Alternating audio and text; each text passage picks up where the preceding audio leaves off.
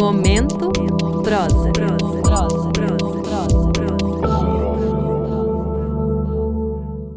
Olá, sou Carlos Eduardo Soares, sou administrador do Instagram literário O Alfarrabista. Vou ler para vocês um trecho do livro Demian, de Hermann Hesse, tradução de Ivo Barroso. Houve um certo sonho, uma fantasia, que por se refletir constantemente, chegou a adquirir para mim máxima significação.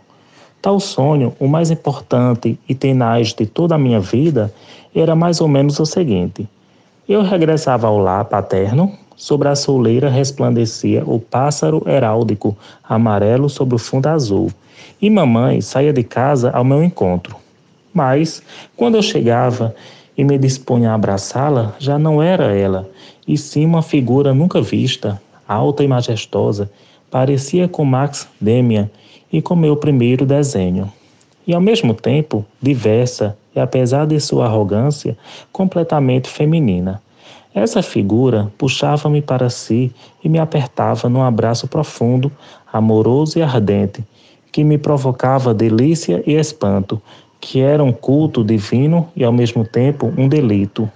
A figura que assim me enlaçava me lembrava muito minha mãe e ao mesmo tempo Max Demian, às vezes, despertava desse sonho embebido de felicidade, outras vezes experimentando uma angústia mortal e um remorso como se acabasse de cometer um terrível pecado.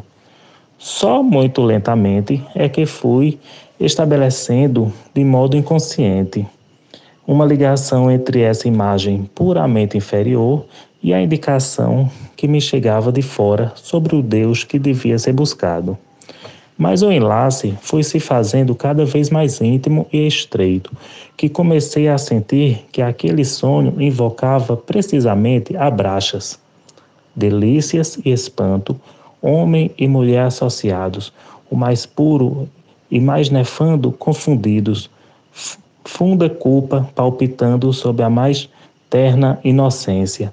Assim era meu sonho de amor e assim era Brachas. O amor não era um obscuro instinto animal, como a princípio, como a princípio o havia suposto, nem tampouco piedosa adoração espiritual, como a que consagrara a imagem de Beatriz.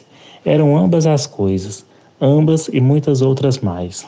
Era anjo e demônio, homem e mulher em um, ser e fera, sumo bem e profundo mal.